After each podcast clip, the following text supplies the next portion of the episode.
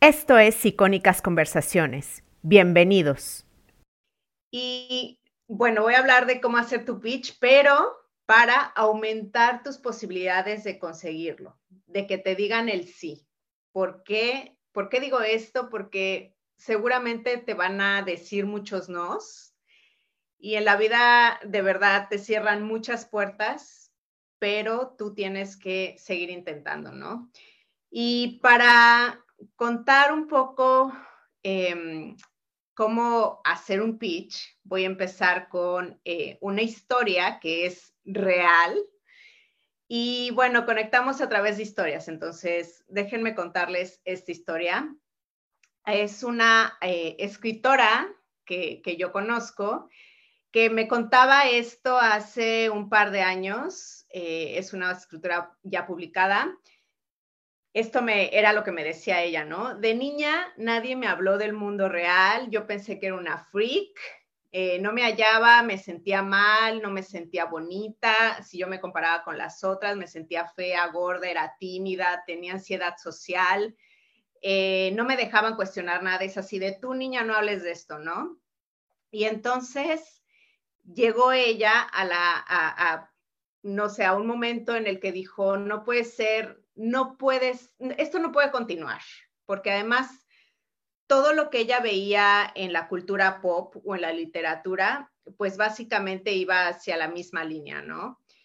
Y entonces ella llegó con una, con, Planeta, con, una de las más grandes editoriales en el mundo, eh, a decir, he escrito el libro que me hubiera gustado leer de Chavita, explica por qué el mundo apesta y yo propongo soluciones, ¿no? Esto obviamente llamó la atención de la editorial, que estaba eh, acostumbrada a cierto tipo de, de, mensaje más conservador, ¿no? Y entonces es así como de, a ver, dime más. Entonces, ¿qué quiero decir con esto?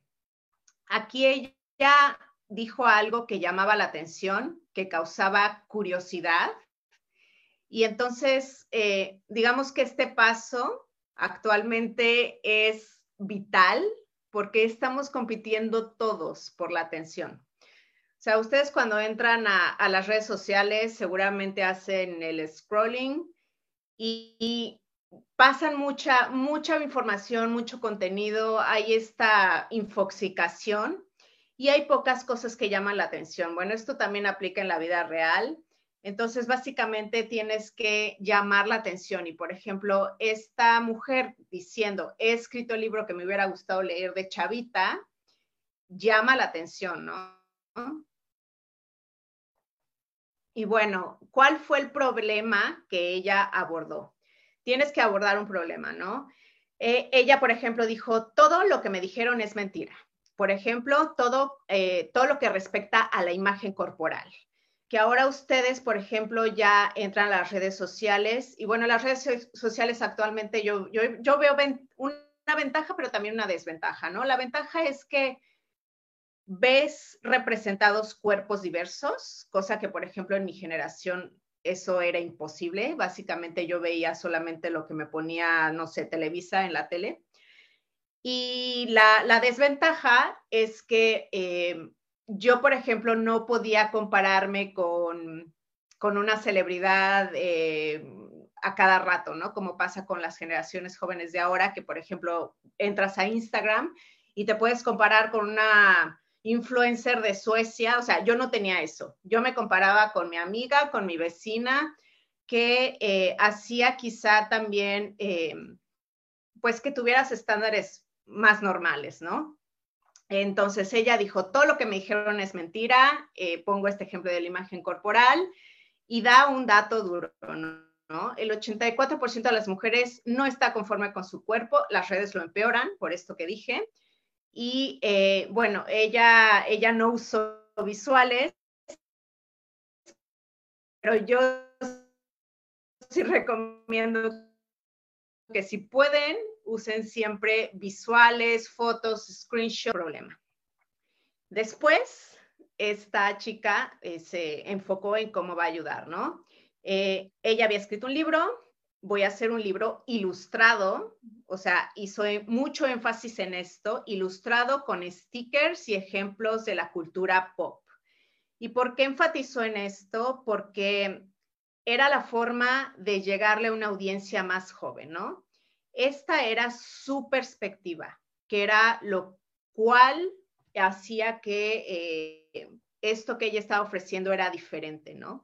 Lo que te va a hacer diferente siempre, siempre es tu perspectiva. Los libros que hay actualmente son conservadores y te dicen lo mismo de siempre, ¿no? Eso era lo que ella decía. Después, no solamente se limitó a decir eh, lo que estaba haciendo, ¿no? La solución, también propuso eh, cómo lo iba a escalar. Y entonces, ella, por ejemplo, dijo, puede haber una parte 2, puedo hablar de mi libro en blogs, en podcasts, en, no sé, en programas de televisión. Y bueno, esto ella tenía la ventaja de que pues tenía, estaba bastante bien conectada, está muy bien conectada. Entonces, eh, esto, por ejemplo, para una editorial es muy interesante, ¿no? Que sepa que estás bien conectada con medios de comunicación, con blogs, con podcasts, porque básicamente tú les haces el trabajo de promoción, ¿no? También puedo, ella dijo, puedo hacer un audiobook, puedo hacer un diario basado en este libro, puedo crear merch, que de hecho creó merch de este libro. Y ya al final, esto es súper importante, a la gente le tienes que decir qué es lo que quieres, tienes que hacer una call to action. Y esto de verdad no lo pasemos, eh, no, no, no, lo, ténganlo siempre muy en cuenta. ¿Por qué lo digo? Porque yo, por ejemplo, que publico tanto contenido, nunca se me olvida hacer una call to action. Es súper importante siempre hacer una call to action. Eh, por esto, porque de verdad sí, no sé cómo decirlo, pero al que, el que, al que Dios, ¿cómo era el dicho? El que Dios, eh, no, al que no, no me acuerdo, al que no este, habla, Dios no lo escucha, o algo así es la, la, la, mm, esta frase, así como dicho popular. De verdad, háganlo. Siempre den una call to action, digan lo que quieren. Y por ejemplo, esta chica dijo, quiero publicar este libro porque no hay nada así en el mercado actual y esto es lo que hace falta.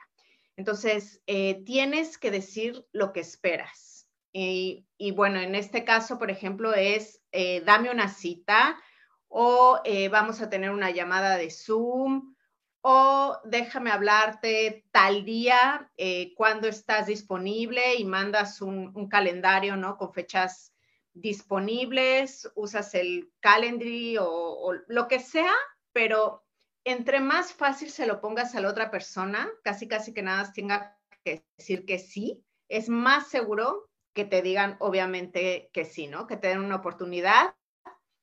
Este es un punto que mucha gente lo pasa por alto, pero de verdad nunca está de más. Siempre dar las gracias. De verdad, siempre hay que agradecer el tiempo que nos alguien está invirtiendo en ponernos atención. Por lo que mencionaba al inicio, estamos todos compitiendo por el tiempo. Entonces, da las gracias, deja tus datos de contacto súper claros y, es también muy importante hacer un follow-up porque yo lo, digo por experiencia propia, muchas veces eh, me escribe la gente y digo, ah, esto que, esto que me acaban de proponer se ve interesante, ¿no? Y entonces pasa el día y se me olvida y si no me vuelven a preguntar, muchas veces a mí se me pasa porque ando con mil cosas. Entonces no está de más que vuelvan a insistir, obviamente de forma pertinente, pero no, muchas veces de verdad yo creo que la gente no responde no por mala educación, responde, no responde porque está muy ocupada. Entonces vale la pena que intenten una segunda vez, o sea, si les, les dicen, por ejemplo, sí, sí, eh, vamos a, a, ponernos de acuerdo y después no saben nada, vuelvan a mandar un correo o vuelvan a enviar un mensaje privado, lo que sea, pero Obviamente esto no, no lo hagan 20 veces, ¿no? Pero sí hay que, hay que insistir al menos una segunda vez. Eh, siempre tengan un Media Kit. uno que vayan actualizando todo el tiempo. Eh, no me voy a poner ahorita a decir qué es lo que tiene que tener tu Media Kit, pero bueno, básicamente pueden comprar cualquier template que hay. Hay muchos, ¿no? Actualmente en, en diferentes plataformas. De hecho, yo compré uno, no me acuerdo en dónde, pero bueno, es el que uso, siempre lo estoy actualizando y básicamente dice todas mis métricas y habla de la audiencia. Por ejemplo, si yo quiero que alguien colabore conmigo, eh, en, este, en esta Media Kit ellos pueden ver súper claro a qué tipo de audiencia le llegarían y por qué es interesante trabajar conmigo. Y una de las razones por ejemplo, eh, en la que yo podría destacarme de otros creadores de contenido que le, hablan emprendedores, es que a mí me escuchan sobre todo mujeres. O sea, en mis estadísticas, más del 90% son mujeres emprendedoras o creadoras o, no sé, eh, de, este tipo de perfil. Entonces, es más de, más de nicho. La mayoría está en México, la mayoría tiene entre 23 y 35 eh, años, entonces eh, me voy más hacia el nicho, ¿no? Yo recomiendo que tengan un pitch, uno de 30 segundos y uno de 3 minutos.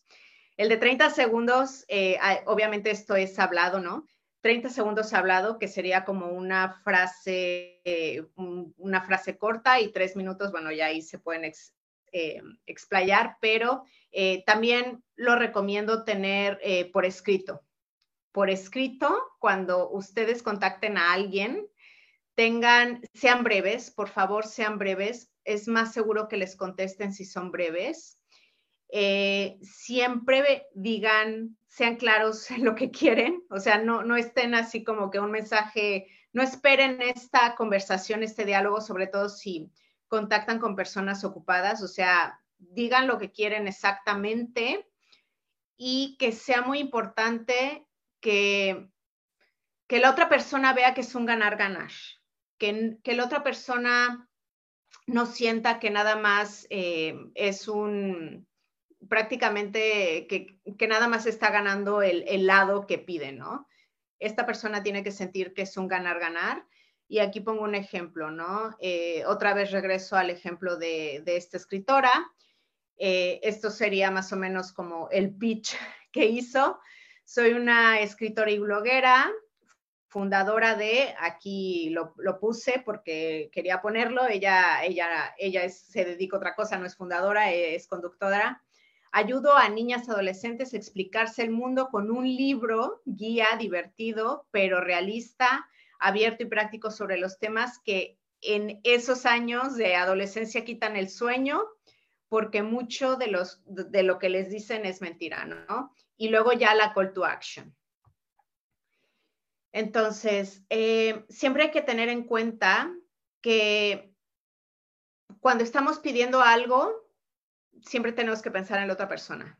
Igual puede sonar a cliché, igual puede sonar redundante, pero es la forma de conectar no sé, una forma de conectar también es eh, cuando contactes a esa persona, menciona al menos dos cosas que tengas en común con ella, ¿no? O sea, por ejemplo, eh, estudié en la misma universidad que tú, podría ser una.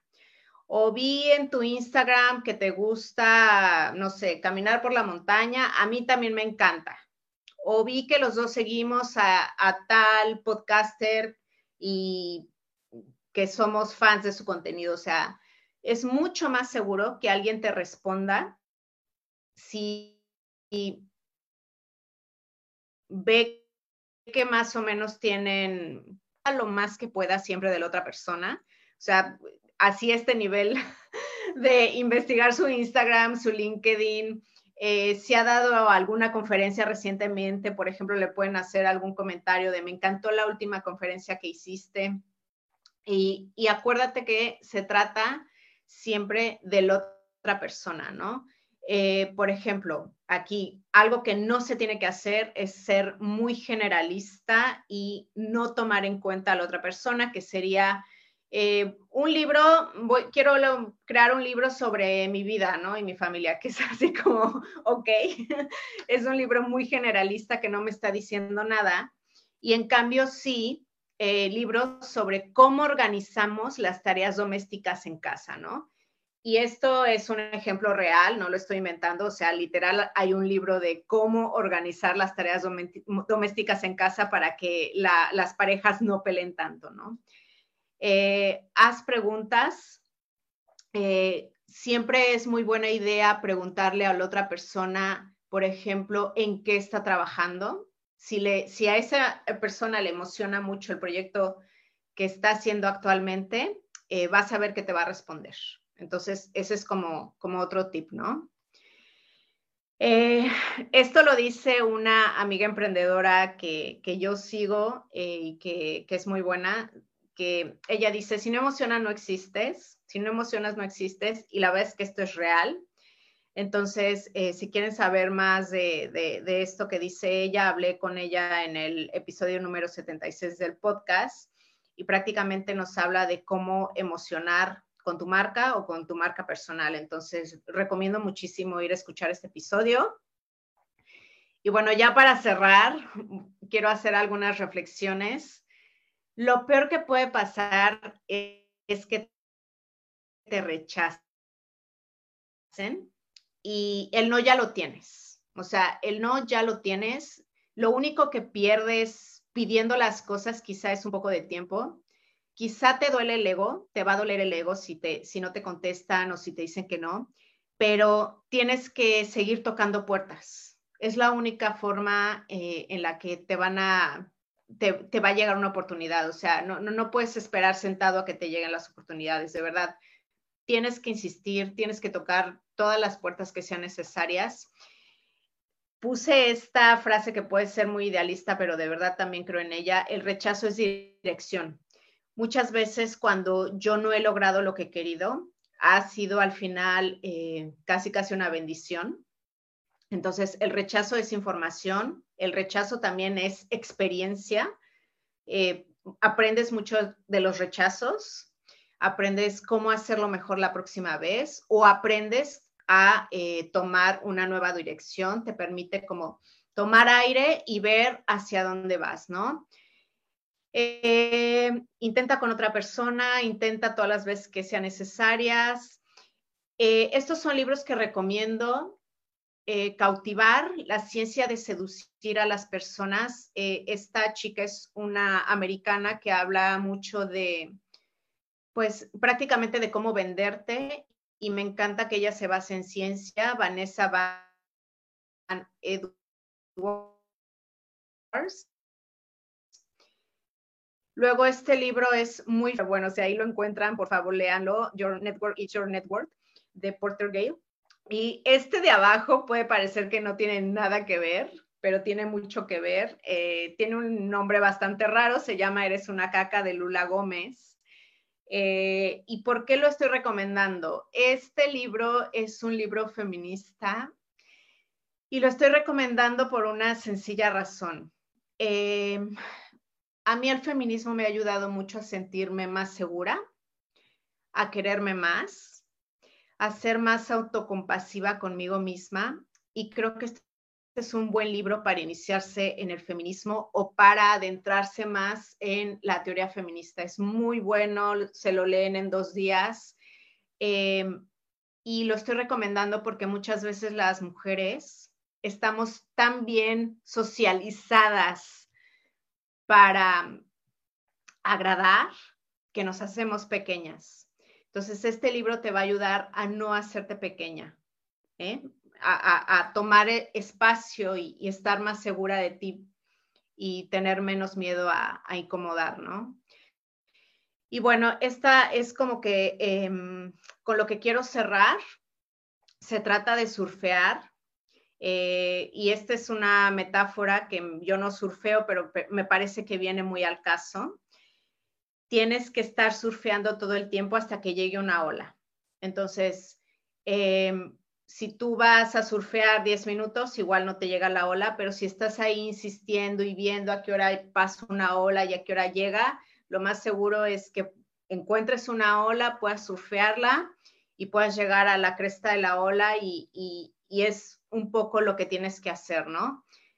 Estar eh, surfeando no, em, ahora sí que no echarte para atrás, seguir insistiendo y esperar a que llegue una ola para aprovecharla.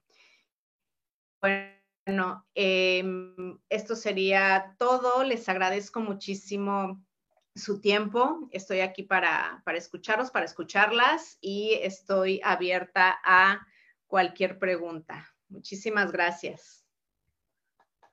Muchísimas gracias a ti, Jess. Este, ahí tenemos un comentario de, de Hilda que dice, bueno, ya se tenía que retirar, pero me encantó la plática. Muchas gracias por los tips, los anoté todos. Muchísimas felicidades. No sé si de las demás personas que estamos aquí tengan alguna pregunta o por Facebook también. Este, si no, igual, yo tengo como una. Este, sería más que nada como enfocado en cómo empiezo, cómo empiezo como hacer todo, hacer, laborar, qué me recomiendas, o sea, ¿qué, tú me recomiendas que, que tenga para encontrar todo esto, sabes? Em, dices, eh, por ejemplo, en el caso de una marca personal o en el caso de eh, tener como un pequeño emprendimiento, un proyecto. Creo que más enfocado en la marca personal. la verdad es que yo empezaría yo eh, últimamente no soy eh, como que muy fan de las redes sociales, pero la verdad es que son una estupenda herramienta. Eh, escoge un par de redes sociales en las que te sientas como pez en el agua. O sea, por ejemplo, si te gusta crear videos, métete a TikTok, o sea, sí o sí. Si te gusta escribir, métete a, no sé, a LinkedIn y ponte a escribir ahí. O sea, encuentra realmente dos redes sociales en las que creas que te vas a sentir como pez en el agua creando contenido y empieza a compartir eh, aquello en lo que eres experta. Al final, si tú compartes algo que ayuda, la gente te va a voltear a ver. Entonces, eso es lo que yo empezaría a hacer y cuanto antes mejor. Súper bien. Este, bueno, si quieres, no sé si alguien más tiene alguna pregunta, pero si no, voy a compartir pantalla. Aquí está. Muchísimas gracias, Jessica. La verdad, súper buena plática. Las que estamos, los que estuvimos aquí, las que nos verán, en, los que nos ven en Facebook, las que nos verán próximamente, porque digo que eso nos queda grabado. La verdad, yo creo que todo lo que, la información que, que nos, que nos dice, creo que es muy importante y que la consideremos y que aprendamos de ella. Entonces, la verdad, es muy valiosa toda la información.